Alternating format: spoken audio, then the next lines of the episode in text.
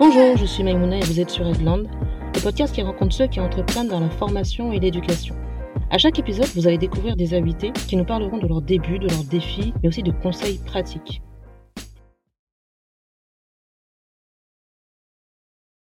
Aujourd'hui, c'est l'épisode numéro 5 et je suis avec Maury Faudé-Cissé. Bah, merci beaucoup, euh, Maury, d'être présent pour cet épisode. Ça faisait longtemps en plus euh, qu'on devait l'enregistrer. Avec grand plaisir. Donc, on va parler de plusieurs choses. On va parler de ton parcours. On va parler, bah, comme tu t'en doutes, d'entrepreneuriat en lien avec la formation. Et on va finir par euh, une partie outils no-code. Ok. Alors, pour commencer, est-ce que tu peux te présenter? Qui es-tu, Maury?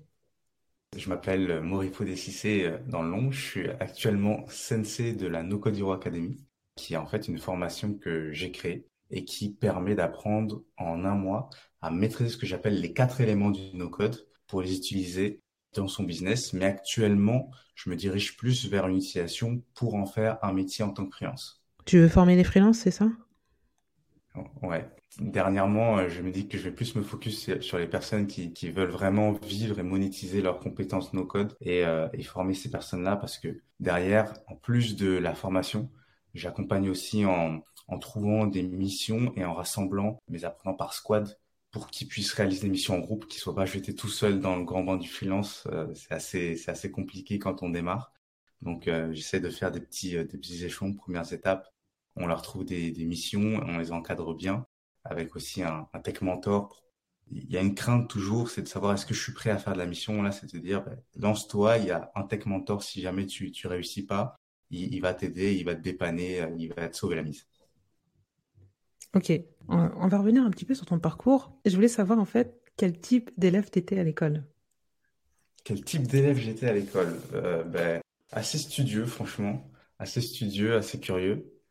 Euh, je crois que je participais beaucoup à euh, tout ce qui était en, tout ce qui était primaire. Et après au collège, euh, c'était un peu être vu comme l'intello et tout. Donc j'ai un peu lâché la participation active, on va dire. Par la suite, quand est-ce que tu découvres le, le, développement web? Il me semble que c'était très jeune, mais est-ce que tu peux nous situer un petit peu à quelle période c'était? Bah vraiment, euh, j'ai toujours été dans, la tech, on va dire. Euh, les premiers ordinateurs que je manipulais, c'est mon, père qui m'a mis dedans. Lui était prof de techno et il adorait tout ce qui était euh, bah, tout ce qui était techno. Donc je commençais à manipuler l'ordi dès dès 5 ans et dès dès 10 ans peut-être j'ai créé mon premier site web avec peut-être un outil euh, ancêtre du no-code justement. Bon, je ne savais pas à l'époque ça s'appelait comme ça, mais ça existait déjà. Je crée mon petit site là, je m'en souviens en CM2, je montrais à, à celle qui s'occupait de nous à la cour de récré euh, mon petit site, j'en parlais à tout le monde et tout. Ok. Alors tu l'as créé avec quoi ton site? C'est un outil qui s'appelait Nvu. C'était euh, la version un peu open source de, de Dreamweaver, qui était un outil qui te permettait de vraiment de construire ta page HTML, mais vraiment sans, sans aucun code et de manière visuelle. Ok. Et qu'est-ce que ça t'a appris, euh, cette expérience? Ben, de coder des petits sites, de coder des petits jeux, ça m'a appris que déjà c'était euh, c'était assez dur parce que euh, y a un nombre de choses incroyables à penser, mais surtout ça m'a appris que tout était possible en fait. Si euh, moi j'avais cru pu créer euh, mon petit site et puis ensuite des, petits jeux comme ci comme ça, que je pouvais tout apprendre, euh, qu'il y avait toute la connaissance nécessaire sur internet et il suffit juste de, bonne détermination et, d'avoir l'envie d'en découdre et, et ça et tu peux tout faire en tech. Tu disais tout à l'heure que tu étais dans la tech depuis, voilà, depuis très jeune. Je voulais savoir, dans ton enfance, est-ce que tu as eu un contact avec l'entrepreneuriat? Avec l'entrepreneuriat, ben, pas du tout. Euh, parce que, justement, quand j'ai essayé de commencer à monétiser euh, mes sites, au collège, un des, un des sites jeux que j'avais fait, j'avais essayé de, de monétiser avec le système de Allopass. Mais de contact d'entrepreneurs dans ma famille, euh, dans ma famille proche, j'en avais, j'en avais pas vraiment, j'avais pas d'exemple de ce côté-là c'est quelque chose vers lequel j'étais euh, très attiré, mais de manière un peu euh, comme je pouvais. Euh, et c'est pour ça que ça a pris un peu de temps, je pense. D'accord. Et donc par la suite, tu fais des études pour être dev, c'est ça? Euh, bah, En fait, par la suite, j'ai fait des études assez généralistes. Donc j'ai fait euh, prépa parce que je voulais pas forcément encore choisir. Je savais que j'aimais beaucoup le développement, euh, mais je ne savais pas si je voulais en faire un métier. Donc j'ai fait euh, trois années de prépa, ensuite euh, trois années d'école d'ingé, mais ça n'avait pas vraiment de rapport avec le, le développement. D'accord. C'était un peu ma double vie, le, le développement. J'ai développé la nuit. Et finalement, tu apprenais avec qui? Est-ce qu'il y avait des forums? Ou bien est-ce que tu le faisais tout seul? Comment tu t'organisais? Il y avait le mythique euh, site du zéro qui m'a tout appris, qui est Open Classroom maintenant. Et euh, ça, c'était magnifique, ça m'a tout appris. Ça m'a appris à faire euh, tout ce qui est site, HTML, CSS, PHP, JavaScript. Et après, je, me formais par juste recherche Google, mais ça a été vraiment la base très très solide de, tout partir avec des, tutoriels très construits, très guidés, des roadmaps assez clairs. Et après, un peu de forum, poser des questions sur le forum euh, du site pour avancer. À quel moment tu commences à faire du freelancing là-dessus? Le freelancing, j'ai pas mal attendu puisque j'ai commencé à ma première année d'école d'ingé. Donc je devais avoir 20 ans, 21 ans. Et comme euh, après la prépa où j'avais plus trop de temps, euh, j'avais j'avais arrêté toute activité extrascolaire, euh, là j'ai recommencé à faire des choses et j'ai eu ma première mission grâce à Crème de la Crème. Mais à l'époque ils ciblaient les les étudiants justement en grandes écoles. J'ai eu ma première mission et c'est la, la, première fois que j'ai fait de l'argent, c'était comme ça. Alors c'était quoi le, le cahier des charges de cette mission? Première mission classique, un cahier des charges monstrueux pour un budget ridicule. cahier des charges, c'était euh, comme un rituel. Donc pouvoir euh, trouver euh, et réserver ces prestations beauté près de chez soi de manière fluide, avoir de la gestion de calendrier pour les prestataires, etc., etc. En termes de chiffres, tu l'as facturé combien ce projet? Alors là, c'était assez drôle. Je l'ai facturé à 2300 euros, je crois. Euh, alors que c'est un truc qui m'a embourbé. Euh, j'ai fini euh, six mois dans le truc pour m'en sortir. Mais parce que aussi c'était sur une techno que j'avais jamais fait puisque c'était pour des, une appli purement mobile développée sur sur iOS et, Android. Mhm. Et donc il y avait une techno qui permettait de faire les deux un peu en même temps. Je me suis dit on va la tenter. et j'ai appris, j'ai beaucoup appris. Mais justement je savais que même si je savais pas encore le faire, je pourrais le faire en cours de route. Et après, finalement, c'est pas pas la techno qui m'a pris du temps, c'est plus la, gestion de projet et savoir mettre des limites à son client, bah, bien poser le, cadre, toutes les choses comme ça qui me faisaient défaut à l'époque. Poser les bases du projet, etc. Exactement, bien dire, euh, on va pas changer 3000 fois d'idées euh, en cours de route, mais une fois qu'on démarre sur quelque chose, on va, on, on va tester, on va itérer dessus avant de peut-être de revenir pour faire des modifs. Très bien. Donc, euh, tu mets six mois pour finir cette, euh, donc cette première presta. Après, j'imagine que le, temps moyen des prestats, il a, il a forcément réduit. Ouais, carrément. Et donc, quand est-ce que tu fais la découverte du no-code? Alors, la découverte du no-code, c'était avec cette première mission qui a pris beaucoup de temps. Moi, en dernière année d'école d'ingé, j'ai eu la chance de pouvoir faire un cursus entrepreneurial. Donc, toute ma dernière année, en fait, j'étais en alternance sur mon projet startup avec mon équipe. Donc là, on était à fond dans, dans l'univers startup à essayer de créer un produit. Et euh, au bout de huit mois, on décide d'arrêter. Et dans l'univers, euh, on a écouté tout le temps des, podcasts de coup d'état. J'avais entendu un, un, podcast de Comet qui parlait de, de Bubble. Et euh, je me disais, mais ça a l'air ouf euh, ce truc. je vois tous les entrepreneurs sont en galère de, de tech. Moi, j'étais le tech de la team, euh, mais je repoussais aussi le fait de, de, coder parce que je savais le temps que ça prenait et que c'est pas forcément ça qu'il qui fallait. Donc, on, on, buildait toujours des petits produits en se pluguant sur Twitch, en se pluguant sur des outils comme ça. Et je me suis dit qu'il y avait quand même un truc à creuser. Du coup, j'ai commencé à regarder un petit peu et j'ai vu le potentiel énorme. Et je me suis dit, non, là, il faut que je fasse un truc dessus. On est en quelle année? Devait être euh, en 2019. C'était septembre 2019 où j'ai commencé à faire le, à faire le switch. D'accord. Je voulais revenir un petit peu sur euh, la création de la Hero Academy. Déjà, pourquoi est-ce que tu l'as appelé Hero Academy? C'est qui Hero? Hero, l'oncle Hero, c'est euh, en fait ça vient d'un dessin animé que j'adore et qui est vraiment très philosophique. Il y a une grosse fanbase très mature dans, dans l'âge, on, on, va dire, parce que c'est un dessin animé, mais qui a tellement de niveau de lecture que c'est un plaisir à tous les âges. Donc c'est Avatar, le dernier maître de l'aise. Et j'ai basé toute ma formation sur ce, ce, concept des quatre éléments, en fait, les quatre éléments du no-code. Donc l'eau, qui va être toute la gestion des visuels et de l'expérience utilisateur, c'est quelque chose qui doit être fluide, qui soit s'adapter à l'utilisateur, alors que derrière, il y a tout ce qui est la terre, donc tout ce qui est base de données, ça c'est vraiment quelque chose de rigide, c'est des structures, c'est, ça bouge pas, c'est des fondations, c'est très solide. Et euh, on a aussi le, le, feu qui va amener euh, la vie dans tout ça, le, le, mouvement et qui va déclencher un peu tout ce qui est logique de, de workflow.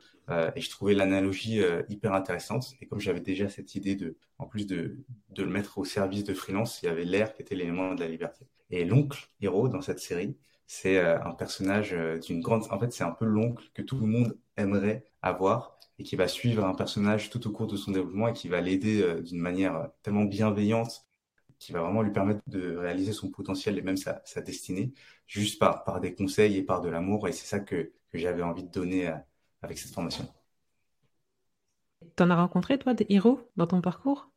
Ouais, des, euh, des sensei, bien des sûr. C'est ça, des oncles. Des, des toujours par, par petites touches. Ben pour l'entrepreneuriat, par exemple, ça avait beaucoup été euh, Oussama Hamar à travers ses podcasts. Et donc, c'est toujours ces idées qui m'avaient beaucoup, beaucoup inspiré et qui ont fait pas mal écho, qui m'ont vraiment donné envie de me lancer. Et, euh, finalement, on en rencontre toujours des, des oncles Même là, récemment, il y a peut-être un mois et demi, j'ai démarré euh, le parcours. Et euh, mon sensei est incroyable. Il y a une philosophie de vie qui m'inspire beaucoup. Et, et j'apprends beaucoup de, de lui. Toi, quel type d'expérience d'apprentissage tu voulais créer euh, dans, dans la Hero Academy? Alors, euh, je pense que ça transparaît, mais j'ai toujours euh, beaucoup aimé les, les, jeux vidéo. C'est pour ça que je voulais en recréer. Donc, en fait, je voulais une, une expérience gamifiée. Je savais à quel point je pouvais passer des heures et des heures sur des jeux vidéo. Et pour moi, c'était la meilleure manière d'apprendre. Et donc, je voulais transformer, en fait, je voulais faire un jeu vidéo qui t'apprend le, le no-code dans sa forme la, la plus pure. C'était vraiment une, une expérience ludique et euh, addictive que je voulais que je voulais créer. Et donc les premiers, euh, ta première promo, les premiers euh, profils que tu as eus, ils, avaient quel type de projet en tête? Pourquoi est-ce qu'ils voulaient se former au no-code? Alors il y avait il y avait par exemple, elle c'était pour reconversion pro. Elle était infirmière, elle voulait passer freelance. il y avait Noélie, elle, c'était pour prendre de l'assurance sur des compétences techniques qu'elle pouvait valoriser sur sa première euh, prise d'emploi. Euh, Lionel, euh, lui, c'est un monstre de, data et il voulait passer le, next step pour pouvoir maintenant utiliser la data et faire des produits. Et Cécile, c'était pour créer son, son, projet qui s'appelait euh, Click ton kiné, Click ton kiné pour créer son application, tout simplement. D'accord. Est-ce que tu as des nouvelles de, cette première promo Qu'est-ce qui devient de ces personnes? Carrément, c'est la famille, c'est la famille. bien sûr, on, reste ensemble. Et euh, ben, ça s'est super bien passé pour Noélie qui, euh, ben, pour la maîtrise de l'air et tout ce qui est liberté, euh, vraiment, je les encourageais aussi à faire de la création de contenu sur, sur LinkedIn. Et ça a bien marché pour Noélie. elle a peut-être avoir les compétences no-code, l'automatisation, euh, savoir qu'elle pouvait créer une application rapidement, ça lui a donné beaucoup de confiance et je pense que ça, ça l'a aidé à trouver, trouver ce, ce job. Donc, euh, ça, a été top pour elle. Et euh, tout aujourd'hui, elle a encore euh, freelance no code. Donc, elle, carbure sur la création de contenu, c'est top. Cécile, elle a pu lancer son, son application Click Ton Kiné, qui a d'ailleurs fait un beau carton. Franchement, elle a fait des, un nombre de téléchargements incroyable. C'était, c'était vraiment impressionnant. Je me souviens de sa vidéo sur LinkedIn. Oh, c'est incroyable. C'était vraiment magnifique. Vidéo virale. ouais, virale, mais virale, mais comme pas possible. Et son application aussi, euh, elle a été virale. Maintenant, elle, est, elle est beaucoup plus dans des projets artistiques. Elle a beaucoup plus envie de creuser ce côté-là, mais elle s'éclate de fou. Et, euh, et Lionel, euh, toujours de plus en plus monstrueux. Euh, donc, il, lui, il a appris le no-code, il s'en est servi, il a fait plein de trucs, et il l'a fait pour des prestats avec des clients. Ensuite, il s'est dit, vas-y, je passe encore la next step. Il a appris à coder. En fait, il passe toujours la next step. Là, il commence à être dans le machine learning et c'est de, de, plus en plus impressionnant, quoi. Bah, il y en a certains que j'ai pu croiser, puisque moi aussi j'ai fait finalement la, la Hero Academy. on n'était pas aux mêmes périodes, Exactement. mais euh, c'est vrai que c'était euh, super inspirant de voir euh, bah, ces différents parcours et ces différents profils. Peut-être bientôt refaire une petite, une petite soirée, une petite journée No Code Hero comme on avait pu le faire. Bah justement, c'est aussi une question que je vais te poser. comment toi tu voyais le côté un peu social, dans le sens où voilà, quand on fait des formations, parfois le côté vie en groupe expérience voilà, des apprenants, etc., bah, il n'est pas toujours optimisé. Des fois, dans les parcours de formation, les personnes, elles, ont peut-être parfois l'impression d'être un peu seules. Euh, comment est-ce que toi, tu as pensé ce, volet-là? Bah, c'est quelque chose qui a émergé assez naturellement des, des retours en fait. Euh, moi, mon objectif avec la formation, c'était d'accompagner euh, les personnes à être le plus libres possible. Et donc, je me disais, bon, bah, un des premiers moyens d'être libre, c'est monétaire, donc c'est de, de, trouver ses prestations et, et de d'engranger du cash. Et là, c'était des retours, je prenais des news de, de tout le monde, c'était des retours de Kadiatou notamment, qui me disait que pendant la formation, puisque c'est un bootcamp, c'est vraiment assez intense. Normalement, on est, on est beaucoup ensemble, on se voit tous les jours. Me disait, c'est dur parce que pendant la formation, on se voyait tous les jours et ensuite, plus rien. La communauté n'existait pas encore à ce moment-là et que euh, ça, c'était archi dur de continuer à, à, lancer des nouvelles choses et tout en étant isolé. Et plusieurs retours ont coïncidé comme ça. Et donc là, naturellement, c'est venu, OK, en fait, je me suis dit, il doit y avoir un, un après à la No Code Hero. Sinon, on n'arrivera pas à atteindre ce but de, de liberté. Et donc, j'ai créé la communauté, commencé à essayer de rassembler tout le monde, créer des événements un peu en physique. Donc là, cette formation, elle existe toujours ou pas? Elle existe toujours, même si elle est en pause, parce que euh, actuellement je me concentre sur le, le développement des, des formats, enfin de l'après aussi, donc des, des, squads, et je me suis vraiment concentré sur ça et je préfère ne pas onboarder de nouvelles personnes avant d'avoir bien maîtrisé la chose. Ça fait d'ailleurs huit mois qu'on a lancé les, les squads, donc c'est en gros c'est des squads de quatre personnes, euh, moi compris, avec euh, deux, euh, deux développeurs juniors qui sont des apprenants et maintenant une product owner qui va faire toute la gestion de, de projet pour que les développeurs puissent vraiment se concentrer sur, sur la technique. Et donc ça, maintenant, on arrive au terme aussi de cette itération-là. Donc, euh, je commence à avoir quelque chose d'assez satisfaisant. Et donc, l'objectif pour moi, ça va être de rouvrir les portes de la No-Code Hero avec euh, derrière la suite. C'est qu'une fois validé à un certain niveau, on peut être lancé dans le grand bain avec, en entrant sur des missions qui ont, été signées pour commencer à pratiquer dans le dur. Ok, donc euh, finalement, le côté formation et en même temps pratique. Exactement, euh, la pratique pour forger la résilience, mais pour euh, solidifier euh, l'apprentissage et vraiment entrer dans des, dans des conditions réelles. J'ai toujours beaucoup gamifié encore les, les squads, où chaque mission, elle est découpée en user stories qui vont être scorées à un certain nombre de points. Et en fait, on, le développeur, quand il valide un certain nombre de points, il est rémunéré au point.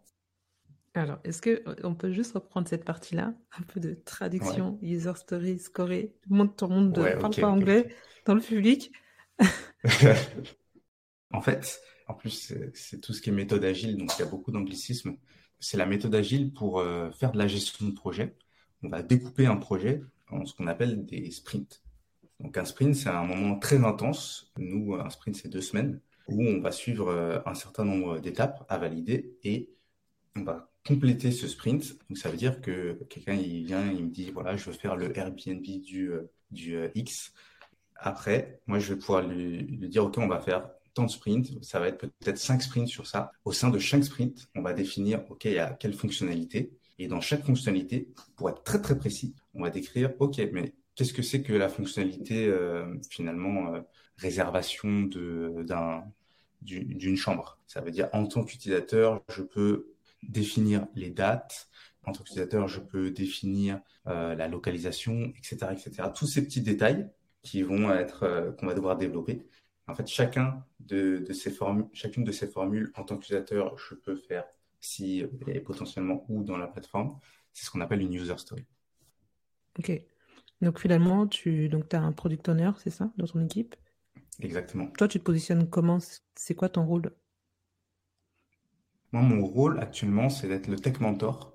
Donc, en, euh, en gros, c'est euh, moi, j'accompagne le product owner. Donc, c'est lui qui va être avec le client. Son rôle, c'est de définir justement toutes ces features et toutes ces user stories pour que tout soit carré, clair euh, et que quand les devs, ils et de tout documenter, pour quand les devs, ils arrivent sur le projet, ils voient exactement ce qu'ils ont à faire et ils peuvent tracer quoi. Ils mmh. peuvent tracer pendant quatre jours, euh, y aller à fond et tout développer. Moi, en tant que tech mentor, je vais accompagner product owner s'il ne sait pas s'il y a des choses qui sont faisables ou pas. Euh, et aussi pour donc ce que j'appelais scorer les user stories. Donc, c'est donner un score. C'est dire, OK, cette user story, elle, elle a deux points de complexité. Et en fait, ça représente la difficulté à déployer. Et c'est ça qui va donner la rémunération au développeur. Donc, si euh, un point vaut 40 euros et qu'il a complété euh, dans un sprint 25 euh, points, il va toucher 1000 euros. Ok, très bien. Bah, c'est hyper clair. Je voulais aussi savoir une chose, c'est que moi, j'ai découvert tes contenus vraiment, c'était sur LinkedIn. pendant le confinement. Euh, tu faisais plein de lives, etc. Ouais, c'est vrai. Et là, j'ai disparu. C'est ça, tu as disparu et sur ta nouvelle activité, tu n'en as pas forcément fait la publicité. Ouais. Pourquoi cette stratégie? Bah, alors là, c'est la, je sais pas si c'est une stratégie, la stratégie de, de l'homme des cavernes où je suis dans ma grotte et j'avais juste, euh, en fait, j'ai arrêté la création de contenu. Je l'avais démarré initialement pour avoir des missions en tant que freelance. Donc pendant un an, je faisais plein plein de contenu et ça m'a fait euh, gagner beaucoup de, de missions. Et quand j'ai démarré la formation, euh, dès la première session, en fait, tout le contenu que je créais, il m'apportait toujours des opportunités, mais ces opportunités, c'était du bruit qui euh, n'était pas concentré sur, le, sur la formation. Parce que la formation, finalement, mes premiers apprenants sont venus de ma création de contenu, mais ensuite, ça venait totalement du bouche à oreille. En fait, toutes les opportunités que ma création de contenu m'apportait, ça me déconcentrait de mon focus de faire la meilleure expérience gamifiée possible pour la formation. Donc, c'est pour ça que je l'ai arrêté. Et jusqu'à présent, euh, en fait, euh, j'ai pu faire 100 dans, dans un premier temps, mon, bouche à oreille sur la formation a été tel que euh, je remplissais toujours mes batchs.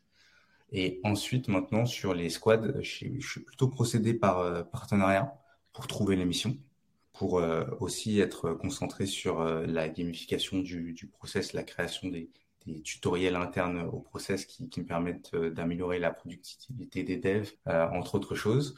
Mais euh, clairement, c'est quelque chose que je vais reprendre euh, début janvier parce que euh, là maintenant, je commence à avoir productisé, donc transformé en produit pas mal de, de choses de ces huit derniers mois d'itération et je vais en faire la publicité. donc, je vais, je vais reprendre clairement la création de contenu pour expliquer tout ça, toute la philosophie des, des, des, sprints et des points Très bien, bah justement, on va passer à la partie no-code. Yes, allez, let's go. Euh, donc là, est-ce que tu peux nous parler par exemple de la dernière mission que tu es euh, chapeautée entre guillemets? C'était quel stack?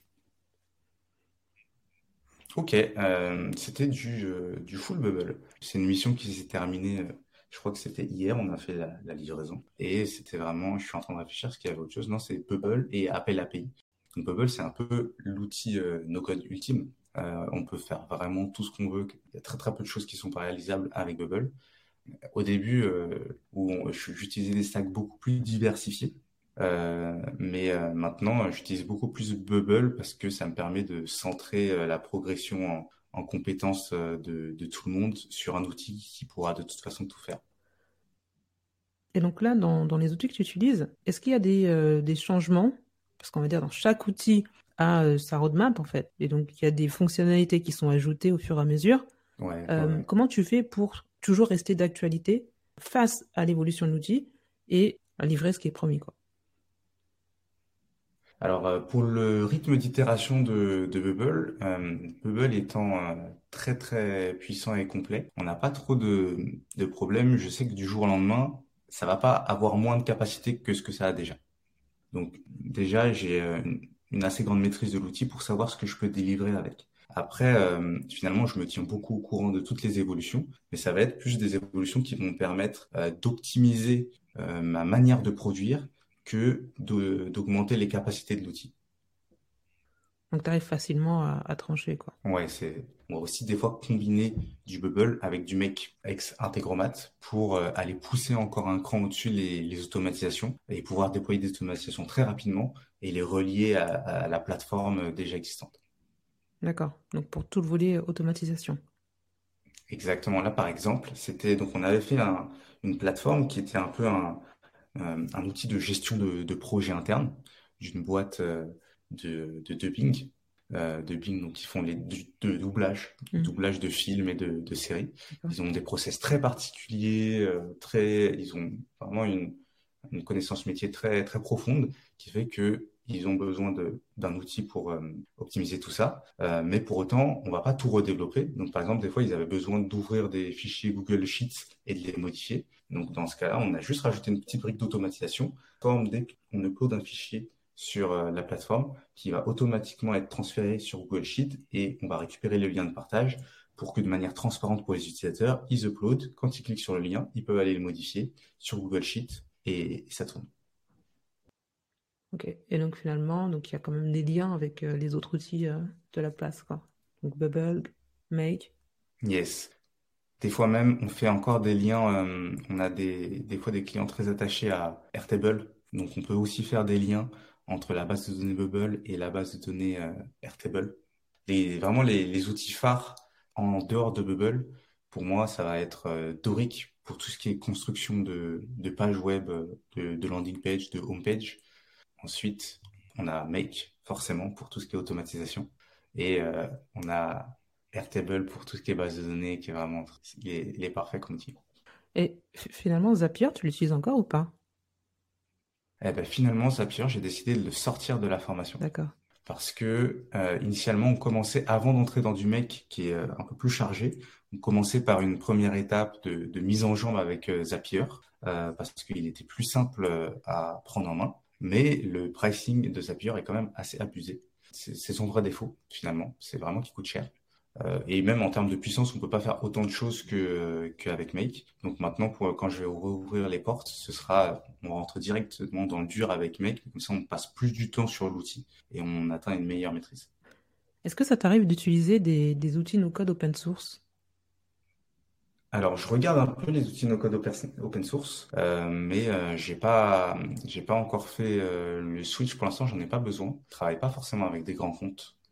Euh, j'ai pas forcément envie de me casser la tête avec des, des sujets, euh, des problématiques de, euh, de déploiement, sauf pour N8N que j'utilise à titre personnel, parce qu'en fait N8N c'est euh, tu multiplies la puissance de Zapier par la puissance de, de Make, enfin c'est vraiment très très puissant. Et comme c'est open source, tu peux euh, l'héberger gratuitement. C'est en fait un, t'as un Make gratuit. Genre t'es pas en train de compter. Est-ce que ça, ça fait euh, euh, ça, ça va faire beaucoup d'opérations? Si je la lance toutes les minutes, ça va faire 10 000 opérations. C'est chaud. euh, ça va ça va tout de suite euh, cramer et rendre impossible une automatisation qui aurait pu être utile.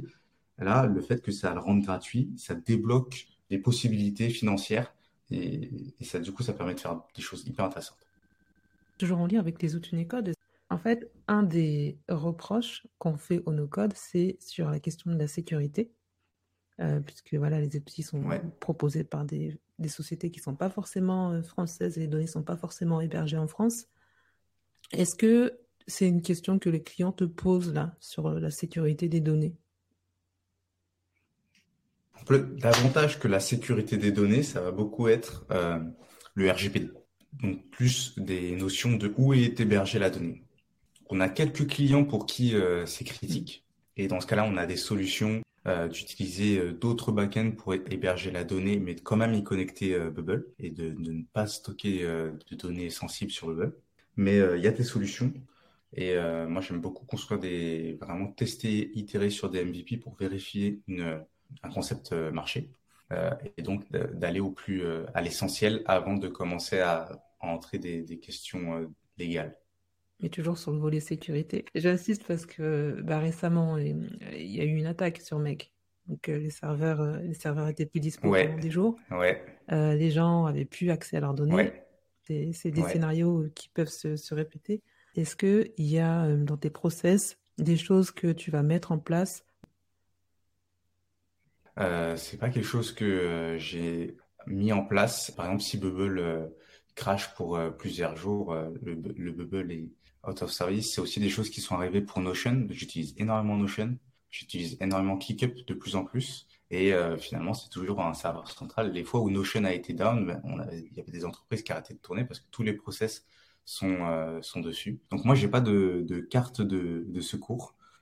En fait, ce serait chercher un autre backup qu'il faudrait en plus synchroniser en permanence, euh, qui serait un gros effort, non seulement en termes de, euh, de déploiement d'automatisation pour le faire, mais parfois, par exemple, sur du Notion, l'API n'est pas assez profonde pour vraiment bien le synchroniser automatiquement. Donc, ça veut dire qu'il y aura une petite étape manuelle. Ça veut dire que tous les, tous les X temps, euh, faire ces, petites sauvegardes. Sur l'aspect sécurité, le uptime et la sécurité, c'est différent dans le sens où, en termes de sécurité, ces outils-là, ils, ils restent quand même beaucoup plus euh, puissants que ce qu'on pourrait déployer euh, nous-mêmes avec nos propres processus de, sécurité en, en hébergeant tout sur des, euh, serveurs euh, perso. Ils ont des équipes dédiées à la sécurité en interne d'experts dont c'est assez rare d'atteindre leur niveau. Et en termes de, sécurité, c'est autre chose. Ils, sont, ils sont vraiment là, ils sont vraiment carrés. Même si ça n'exclut pas que des fois, il y a des, peut y avoir des fuites parce que pour le coup, pour Make, là, je, je sais pas s'il y a des fuites de, données. Il y a une outage of service, donc rupture de, de, service, ça c'est clair. Et fuite de données, par contre, c'est autre chose. Et donc, ton top 3 des outils no code, ça va être quoi finalement? Tu nous as cité Bubble et, Make. De mon top 3 des outils, ouais, clairement, euh, je mettrais euh, Bubble dedans. Euh, en top 1, en utilisation perso, j'utilise maintenant beaucoup plus N8N que Make. Mais c'est parce que je sais coder et c'est parce que quand on peut utiliser N8N, c'est parfait. Mais sinon, Integromat, l'équivalent, franchement, c'est vraiment ouf aussi. Et euh, en troisième, euh, ouais, ça se bat entre ces deux champs différents, mais Airtable pour la base de données, Doric pour, euh, pour les fronts et les sites web rapides, c'est vraiment top. D'accord. Tu mettrais Doric avant Webflow? Oui, parce que Webflow, peut-être les gens ne le disent pas assez, mais c'est vraiment un outil de designer en fait.